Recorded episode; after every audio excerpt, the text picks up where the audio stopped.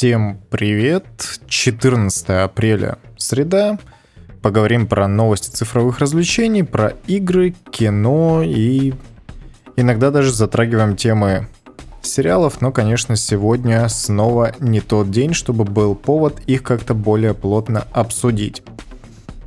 Сегодняшний выпуск мы начнем с двух интервью не последних людей в индустрии, и первый из них это Адам Кичинский – это глава CD Projekt. Он заявил, что CDPR намерена исправить Киберпанк 2077, чтобы продавать ее годами. Но при этом мультиплеерный проект по вселенной отменился, судя по всему, практически официально.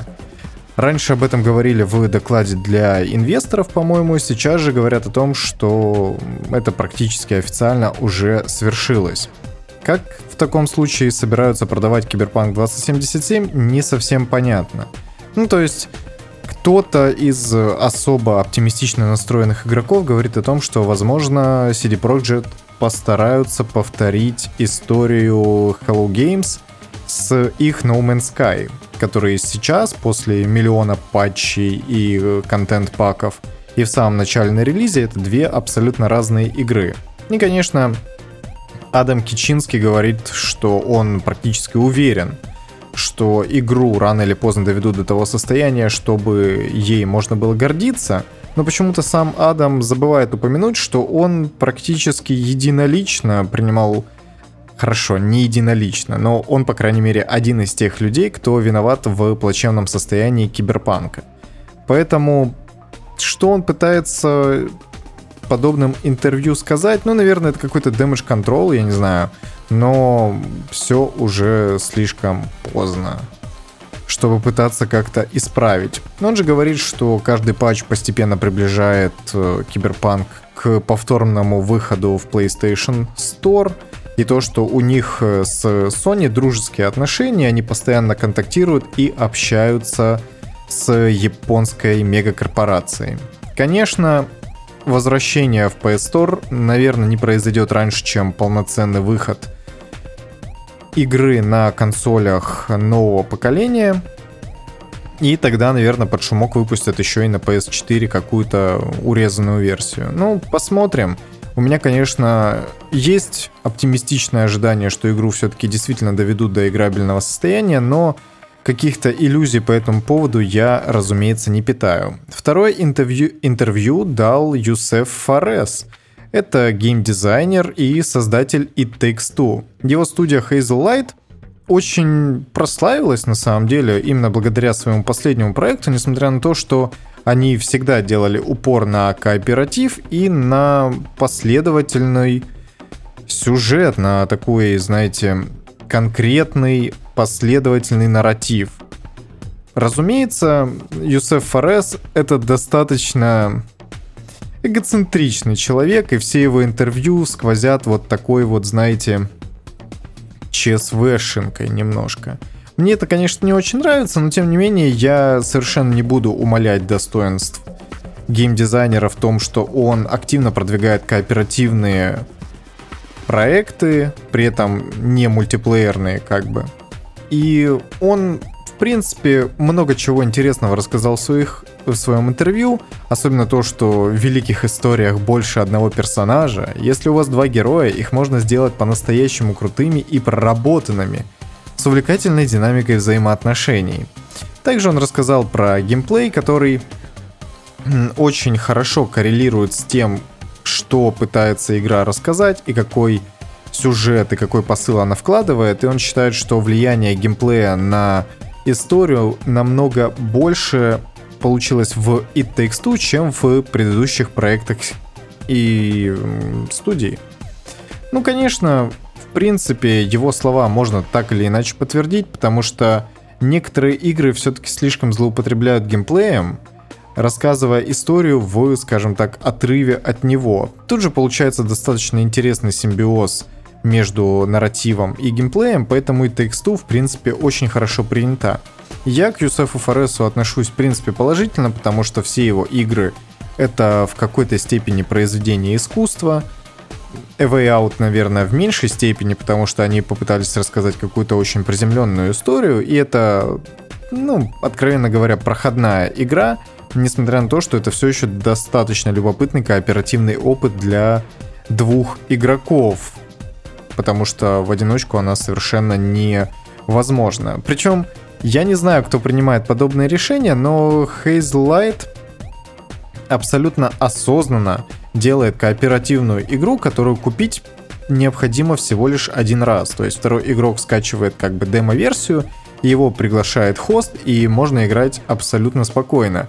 Я, если честно, не могу вспомнить подобного решения нигде больше в индустрии, потому что это все-таки осознанный отказ от э, дополнительной прибыли. Хотя в то же время It Takes Two стоит больше 3000 рублей в Стиме, по-моему, и это, конечно, нескромная цена очень для игры такого калибра и для той аудитории, на которую целится It Takes Two, но все же не мне оценивать стоимость тех или иных продуктов, по крайней мере в индустрии.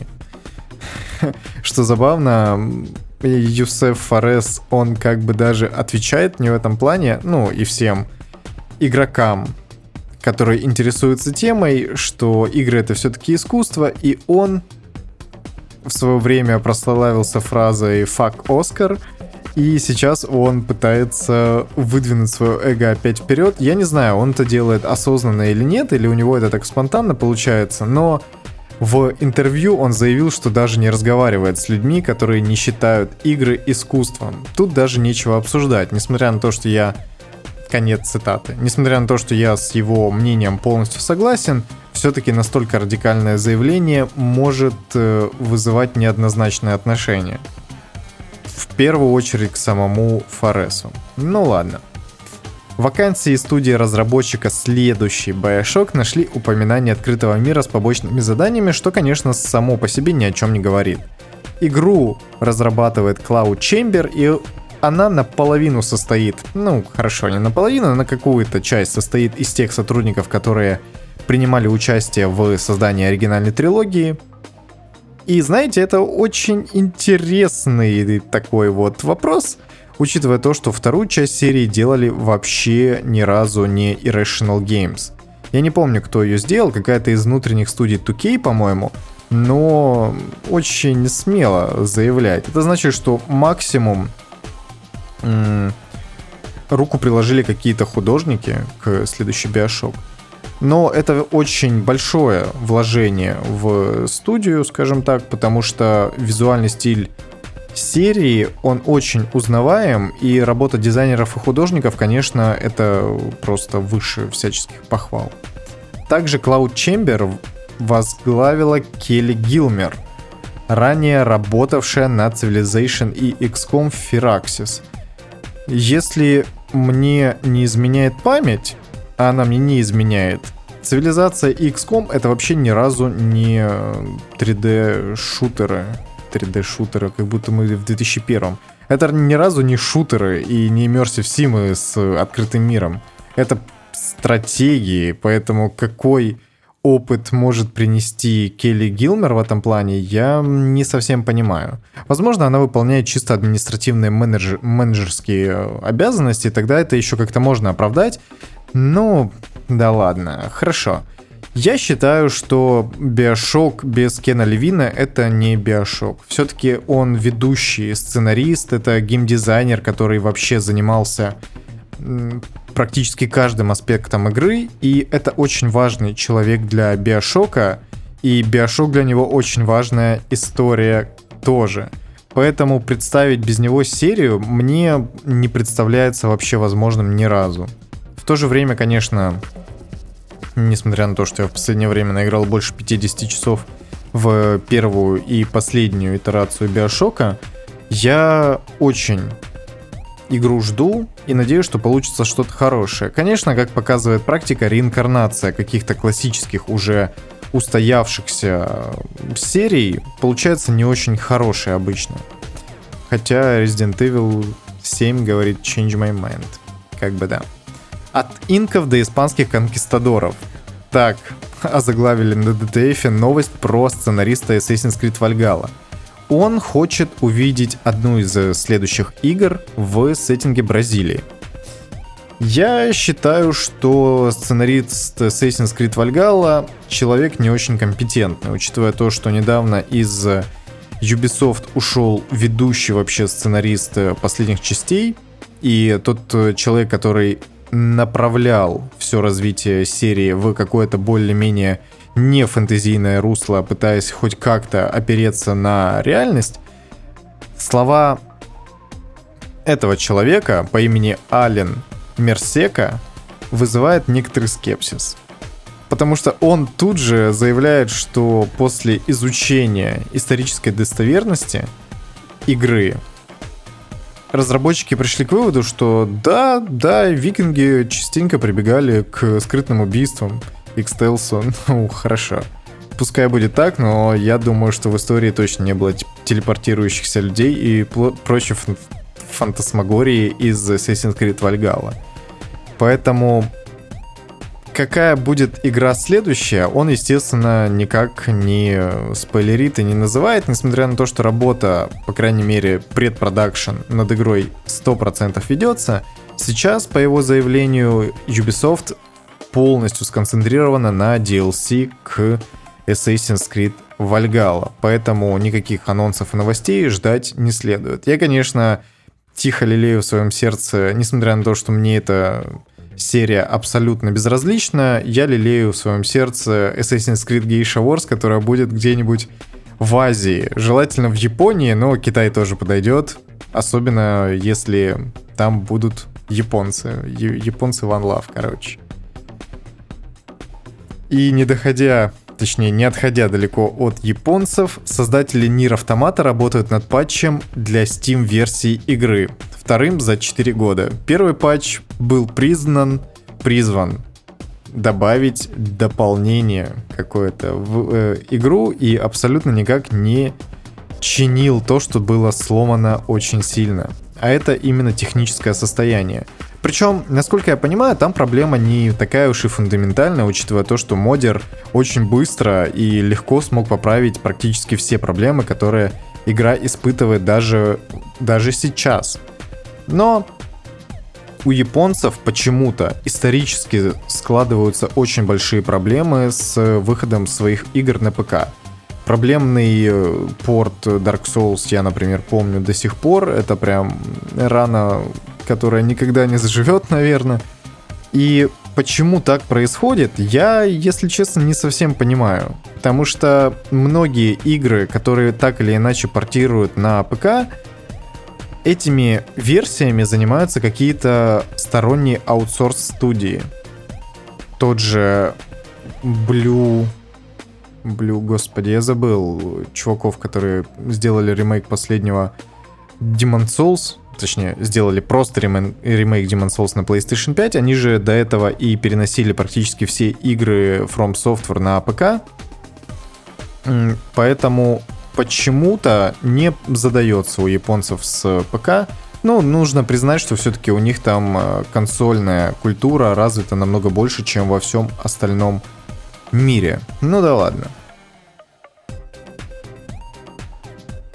Детали первого крупного обновления PlayStation 5. Я буду просто читать по пунктам, по крайней мере те пункты, которые действительно что-то изменяют, потому что улучшенное меню Gamebase с переключением между вкладками друзья и тусовки никому особо не интересно.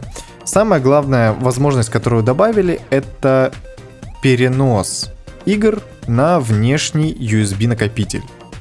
Разумеется, играть с него будет невозможно, потому что зря что ли Sony кичилась своим супер продвинутым SSD-шником.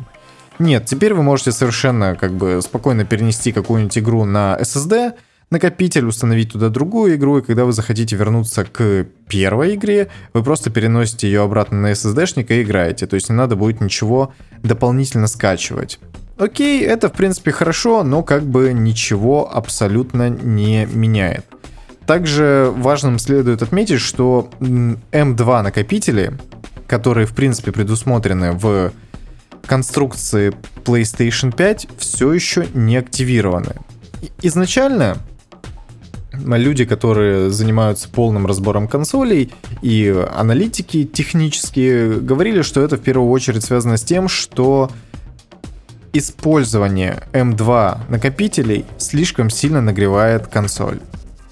Как это происходит, я, к сожалению, моего ума не хватает для того, чтобы это как-то осознать, поэтому как-то прокомментировать я это не могу.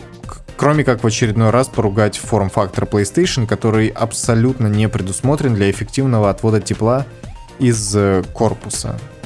Xbox в этом плане намного более хорошо постарались с э, этой историей. Владельцы PS4 и PS5 смогут использовать SharePlay между собой, транслируя геймплей на другие консоли. Но это не то чтобы что-то роляет, потому что SharePlay, по-моему, у одного пользователя и так работал, то есть удаленный доступ к своей PlayStation 5 через PlayStation 4. Так, это все неинтересно. Голосовой чат позволит отключать, а также регулировать громкость каналов других игроков. Если этого не было изначально, и нет на PlayStation 4, это, конечно, большая проблема. Я почему-то никогда... Ну как почему-то? Потому что у меня нет друзей больше. Кроме одного человека с PlayStation 4, у меня никогда не возникало такой необходимости, но это та вещь, которая абсолютно естественно напрашивается. Я хочу иметь возможность регулировать громкость отдельно каждого участника тусовки отдельно. Это же так естественно и очень необходимо библиотеке игр появится поиск наконец-то. В меню настроек добавят функцию масштабирования экрана. Хорошо. Экран, трофе... Экран статистики трофеев обновили, а также ввели специальные настройки. Я, так как не являюсь владельцем PlayStation 5, не до конца уверен, есть ли там прогрессия трофеев. Я помню, что были новости, что вроде бы как есть, и надеюсь, что это действительно так патчи для игр позволят предзагружать, чтобы начать игру с обновлением сразу после его релиза. Слушайте, я не совсем понимаю, как это работает. Ну, то есть, как это происходит с выходом игр, то есть возможность предзагружать клиент игры. Это как бы все понятно, потому что выход какого-то определенного тайтла намечен на конкретную дату и даже на конкретное время. С этим все окей. Но как работают патчи? Я думал, их просто выкатывают, и они сразу становятся доступны. Разве не так? Ну, то есть, в чем валидное преимущество этой функции? Я не понимаю. Ну, и тут еще обновили мобильное приложение, но это никому не интересно. И тут, короче, очень много новостей таких вот прям семечковых, буквально одной строкой в которых мне э, рассказать и поделиться своим мнением особо не получится, потому что я или не особо в теме, либо тема сама по себе не предусматривает какого-то прям активного обсуждения. Epic Games привлекла, привлекла еще миллиард долларов в качестве инвестиций. Из них 200 миллионов вложила Sony, а все остальное это различные хедж-фонды. Ну, тут, пожалуй, важным следует отметить, что Sony еще в декабре прошлого года, а, ну, тут указано, что просто в 2020 году инвестировала в Epic Games 250 миллионов долларов уже. То есть это получается практически 500 миллионов, полмиллиарда. Интересно, для чего они это делают? Ну, то есть для укрепления каких-то творческих э, отношений, ну, возможно, да, но все-таки это слишком большая стоимость за подобную услугу. Какую выгоду из этого получает Sony? Ну, возможно, более оптимизированные игры на движке Unreal Engine для PlayStation. Скорее всего, м- так оно и есть на самом деле, это, в принципе, было бы достаточно логично. Дополнительные средства, как утверждает Тим Свини, также пойдут на дальнейшее развитие движка Unreal Engine, онлайн-сервисов Epic и магазина Epic Games Store –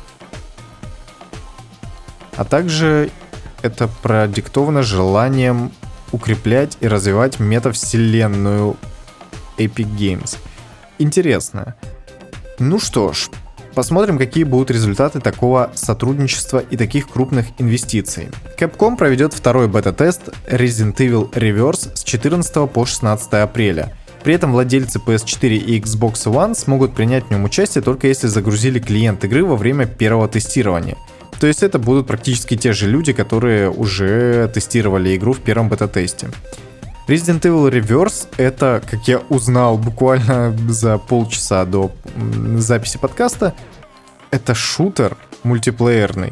сессионный, скорее всего, во вселенной Resident Evil с персонажами оттуда же. Ну, от третьего лица при этом.